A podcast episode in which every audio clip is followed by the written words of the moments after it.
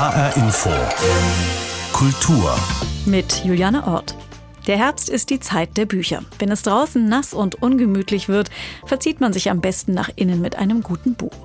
Es gibt viele neue Romane zu entdecken, unter anderem den Debütroman von Komiker und Schauspieler Matthias Matschke. Er begibt sich auf eine Erinnerungsreise in seine südhessische Heimat eine Suche nach Identität. Also ich bin ja auch nicht ständig Komiker, sondern ich bin eine Vielzahl von Versuchen, Matthias Matschke zu sein. Um diese und andere Identitätssuchen zwischen zwei Buchdeckeln geht es jetzt in der Kultur. Matthias Matschke ist einer der bekanntesten und besten Komiker des Landes. Er spielte in der Serie Pastewka bei Lady Kracher und ist regelmäßiger Gast in der Heute-Show. Und natürlich kann er auch ernst. Er hatte die Titelrollen im Fall Barschel oder in der Krimireihe Professor T. Außerdem spielte er etliche andere Figuren auf der Bühne, im Fernsehen und im Kino. Jetzt kommt eine neue Rolle dazu. Matthias Matschke ist Romanautor. Falschgeld heißt sein erstes Buch.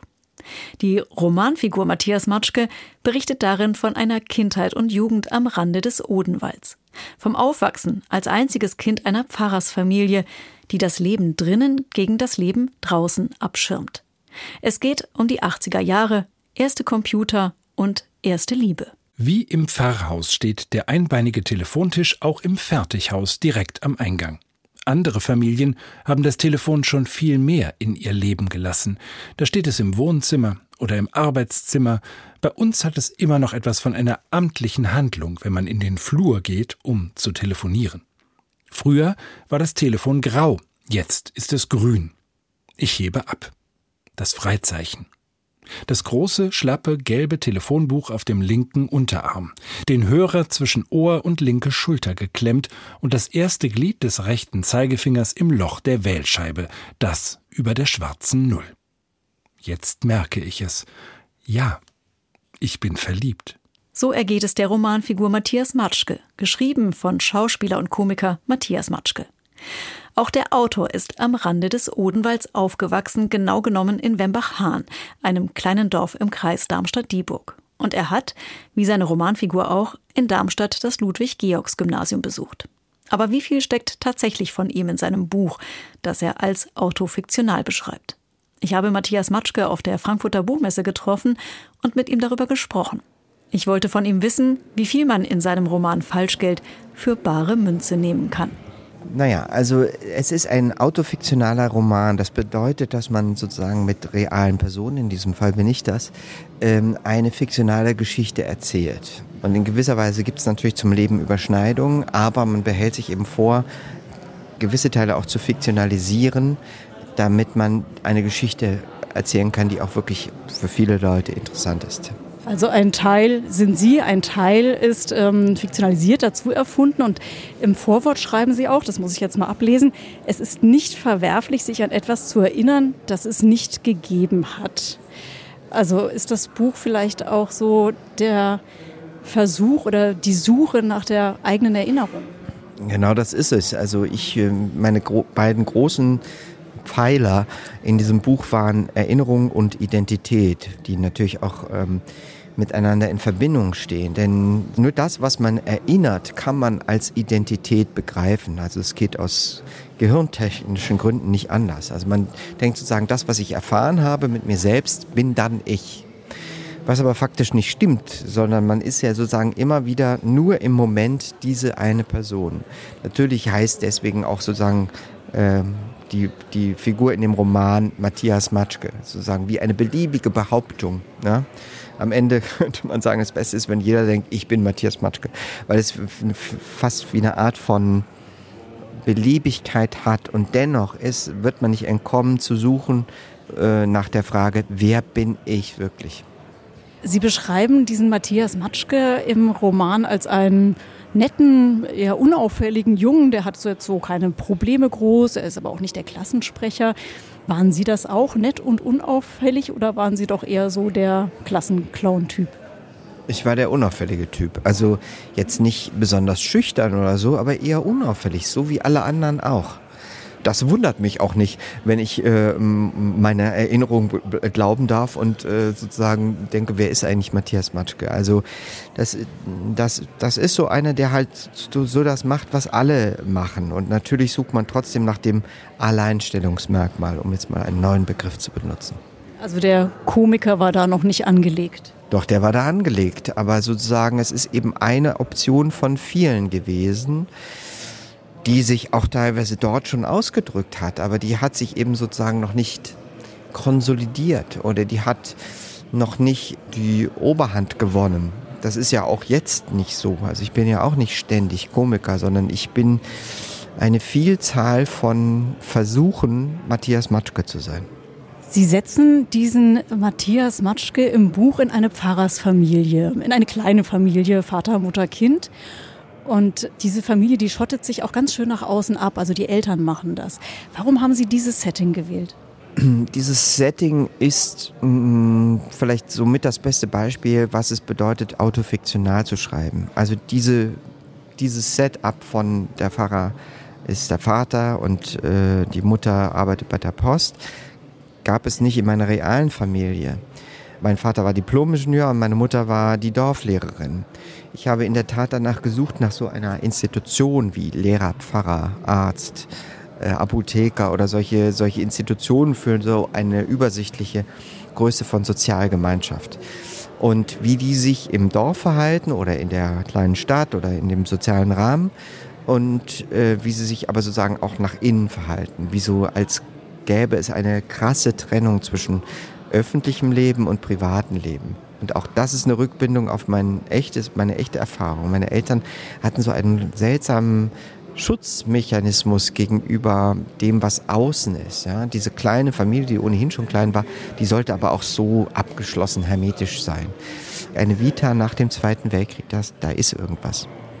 Es ist eine Pfarrersfamilie und das Thema Religion spielt auch eine relativ große Rolle. Es gibt ja auch so eine Stelle im Buch, da lassen Sie Ihren Lehrer Zittelmann, den es ja auch tatsächlich gab und immer noch gibt, lassen Sie da quasi schon eine, eine Art Vorlesung halten in der Kirche über ähm, Theologie, über Reformtheologie.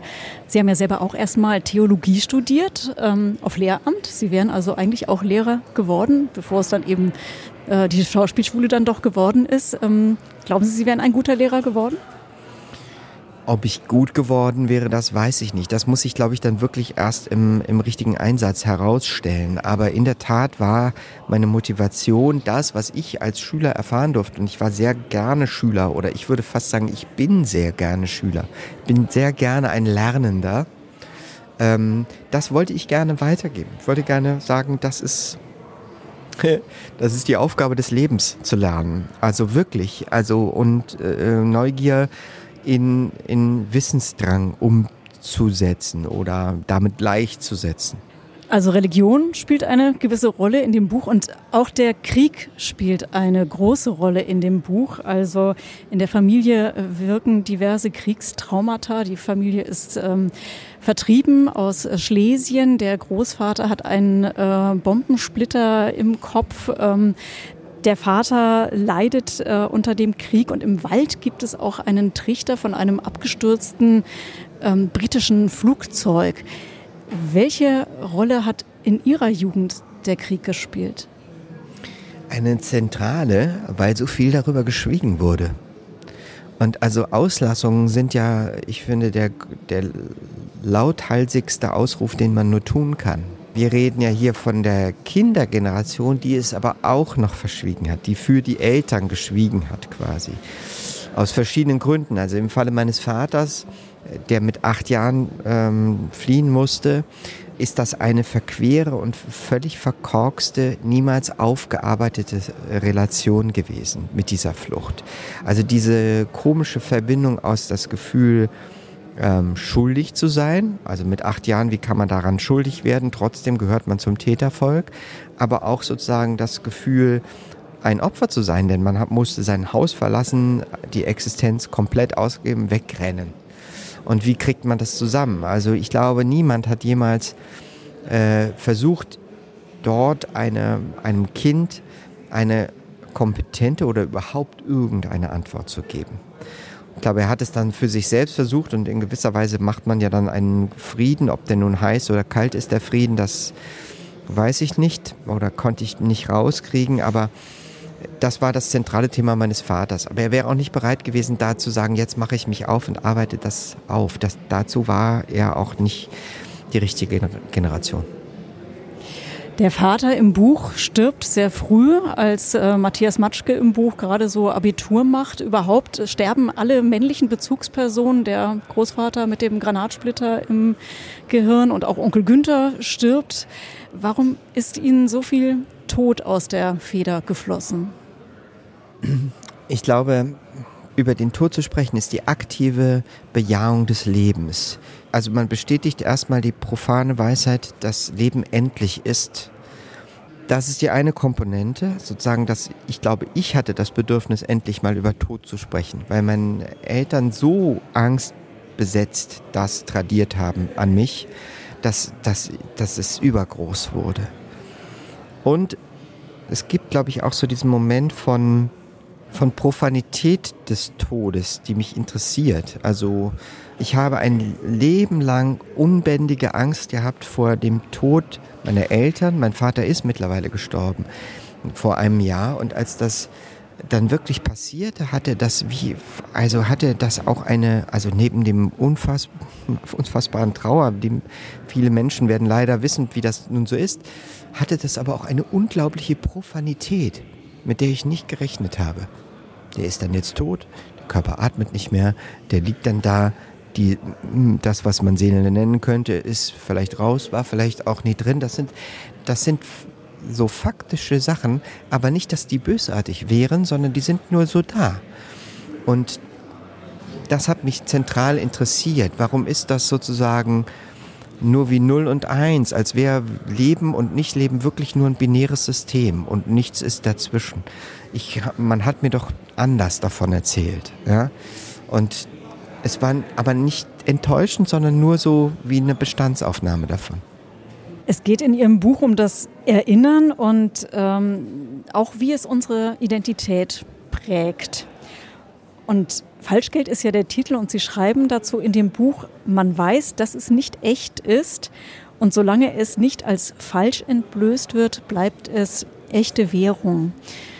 Gilt das vielleicht auch für das Erinnern? So ist es. Also ich würde sagen, Falschgeld ist ein anderer Begriff für Erinnerung. Denn wir können uns ja nur darauf verlassen, was wir mal erfahren haben, dass das dann eben so ist, dass das als Wert gilt. Das heißt, wir basieren alles, was wir als Wert oder als Gefahr oder als Angst oder als irgendwas ähm, aufstellen, auf einer Erfahrung, auf Empirie. Aber wer sagt uns denn, dass diese Empirie auch abbildet, was in Realita passiert ist? Das ist nicht so. Und gibt es etwas, an das Sie sich sehr gerne erinnern, wenn Sie so an Ihre Kindheit und Jugend in Südhessen denken? Ähm, an meine Eltern. An die Liebe meiner Eltern. Das ist die eine Stütze. Die andere Stütze ist so, so dieser, dieser, dieser seltsame Schutzraum von so einer mittelgroßen Stadt, Darmstadt. Ja, also ich komme ja noch aus einem kleinen Dorf daneben, aber sozusagen diese festen Größen, diese komische Verlässlichkeit, dieser seltsame Kokon auch der 80er, ja, so ähm, ein unbedarftes Leben unter der Schutzhaube der SS-20 und Pershings sozusagen, ja. Also ich glaube, ich bin im Westen auf, aufgewachsen, aber sozusagen als der Osten zusammenbrach, ist auch der Westen zusammengebrochen.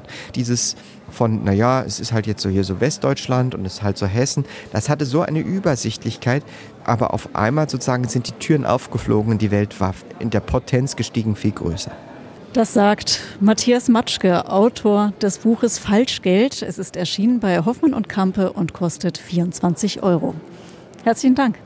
Danke auch. Schläfst du anderer Leute Schlaf? Zählst du anderer Leute Schaf? Bist du das Wahnsinns nette Beute? Träumst Träume anderer Leute. Die Träume anderer Leute von Wir sind Helden. Diese Textzeilen bilden das Vorwort zum gleichnamigen Buch von Ex-Frontfrau Judith Holofernes. Schon lange ist sie als Solokünstlerin unterwegs und hat jetzt ein autobiografisches Buch veröffentlicht. In Die Träume anderer Leute erzählt sie, wie es für sie nach der Bandzeit weiterging, wie sie sich aus den kommerziellen Zwängen des Musikbetriebs befreit hat und die Künstlerin wurde, die sie heute ist. Eine persönliche und musikalische Identitätssuche. Das Buch ist bei Kiepenheuer und Witsch erschienen und kostet 24 Euro.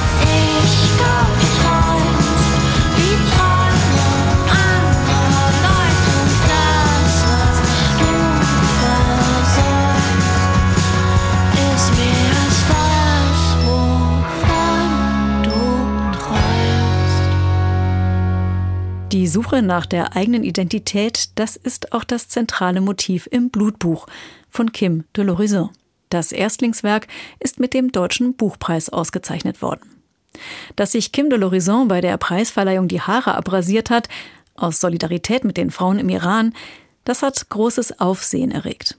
Viel Beachtung verdient aber auch das Buch selbst. Katrin Hondel hat Kim de l'Horizon bei sich zu Hause in Zürich getroffen.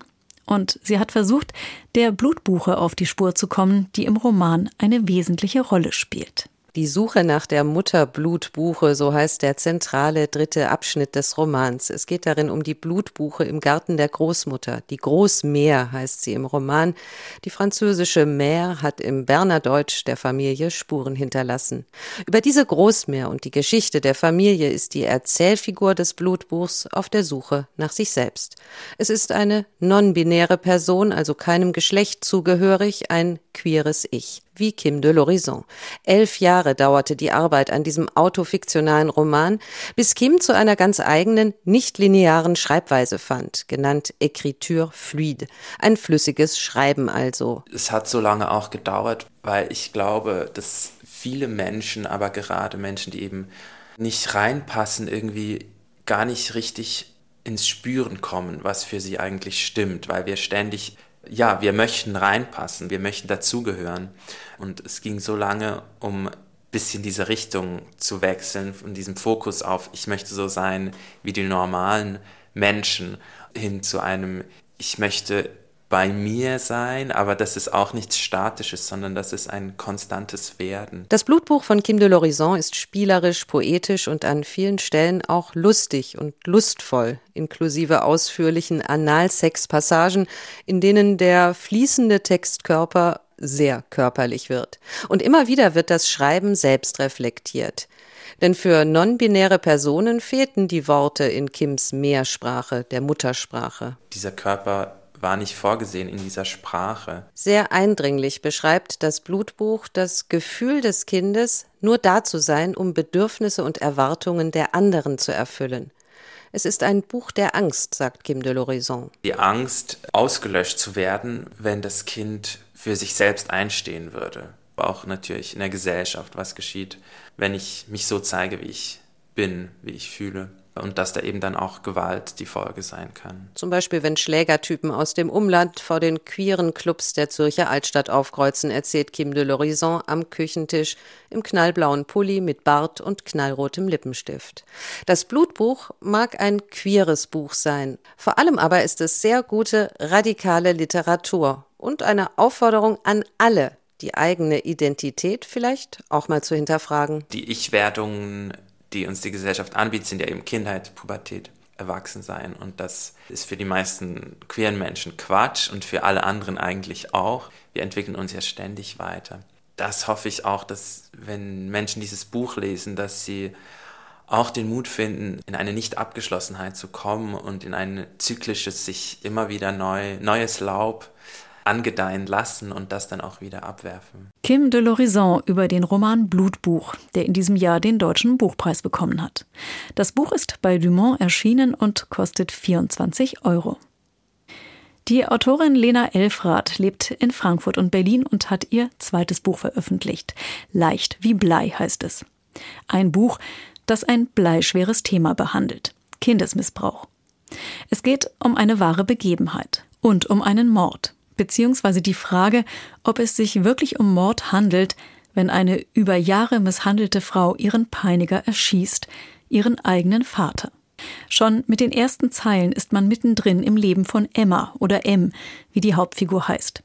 Ich habe auf der Frankfurter Buchmesse Lena Elfrath getroffen und sie gebeten, diese ersten Zeilen zu lesen. Ich bin eine Mörderin. Ich bin keine Mörderin. Acht Kugeln, eineinhalb Magazine, eine Mörderin, viele Tote, drei Jahre Jugendknast. Trauma lebenslänglich. Ich würde es jederzeit wieder tun. Das ist der Einstieg in Ihre Geschichte und sie basiert auf einer wahren Begebenheit. Wie ist denn diese Geschichte zu Ihnen gekommen? Die wahre M ähm, möchte anonym bleiben. Deswegen werde ich jetzt da keine konkreten Informationen geben.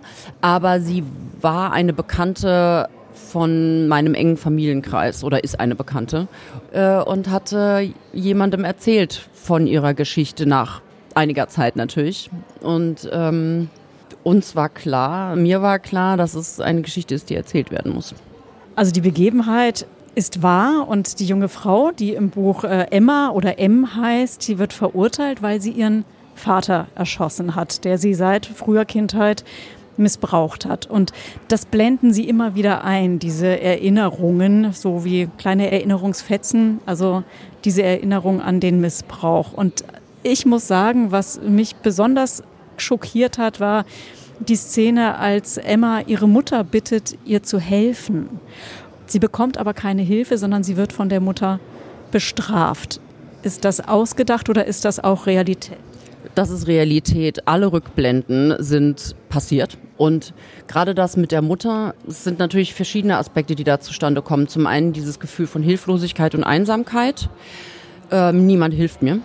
Ähm, das ist auch sowieso ein Problem äh, im, bei sexualisierter Gewalt gegenüber Minderjährigen und Kindern, dass ähm, die Menschen, die das mitbekommen, die Person decken. Das ist natürlich das eine, aber was, ist, was dieser Moment auch nochmal bestätigt für Emma ist, dass sie selber manchmal nicht weiß, wie schlimm das alles ist oder ob sie schuld ist selber oder äh, was da mit ihr wirklich passiert ist, sie das selber nicht einordnen kann, weil niemand das für sie auch einordnen kann und der Vater natürlich immer sagt, so tut, als wäre es normal.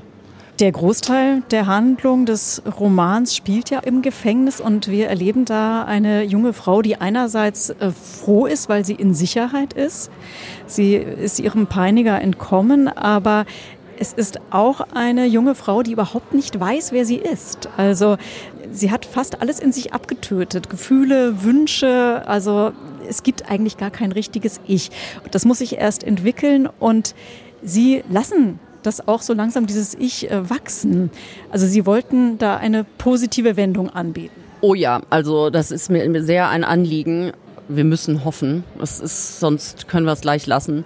Es ist mir ein Anliegen, nicht nur ein Buch geschrieben zu haben, das schockierend ist und von Trauma erzählt, sondern es muss eine Möglichkeit geben zu heilen. Und was auch wichtig ist, ist das Gefühl von Freundschaft. Zu merken, man kann lieben. Es bildet sich da in dem Gefängnis eine Gemeinschaft äh, von Frauen und diese Frauen, die ähm, wehren sich gemeinsam gegen die Bedrohung durch eine Mitinhaftierte, die also äh, da so eine Machtposition aufgebaut hat durch Einschüchterung und, und durch Gewalt. Also dieses Thema Macht und Missbrauch von Macht, das ist ganz zentral in ihrer Geschichte. Ja, das Interessante ist, auch der Kontrast. Emma ist aufgewachsen in einer Welt, die aus von Männern oder beziehungsweise vor allen Dingen von einem Mann regiert wird. Und jetzt ist sie in einer Welt nur mit Frauen. Und auch da interessanterweise bilden sich Rollen. Und äh, natürlich äh, suchen sie auch dieses Bild eines gemeinsamen Feindes. Äh, ob jetzt die andere Insassin wirklich so gefährlich ist, die ist unangenehm, aber sie ist jetzt nicht der wahnsinnige Feind. Ja? Es gibt keinen Feind oder Opfer und Täter, nur reines Opfer und Täter. Es, es gibt auch Grauzonen und das äh, müssen die Kids auch erstmal rausfinden. Hat die echte Emma es auch geschafft, ihr Leben nochmal zu drehen und etwas Positives für sich zu schaffen? sagen wir es mal so, sie lebt ein ganz gutes Leben und sie hat auch einen Freund und ähm, kommt klar. Sie ist jetzt nicht äh, jemand, der eine Mission hat, aber das das habe ich jetzt nochmal Emma anderen angedichtet. Aber der Vorsatz, ähm, ihre Geschwister zu finden, nachdem sie ähm, aus dem Gefängnis rauskommt und sich um die zu kümmern, den hatte sie immer. Die Frankfurter Autorin Lena Elfrath über ihren Roman Leicht wie Blei. Das Buch ist im Westend Verlag erschienen und kostet 20 Euro. Das war die Kultur über neue Bücher, die sich mit der Suche nach Identität befassen. Mein Name ist Juliane Ort.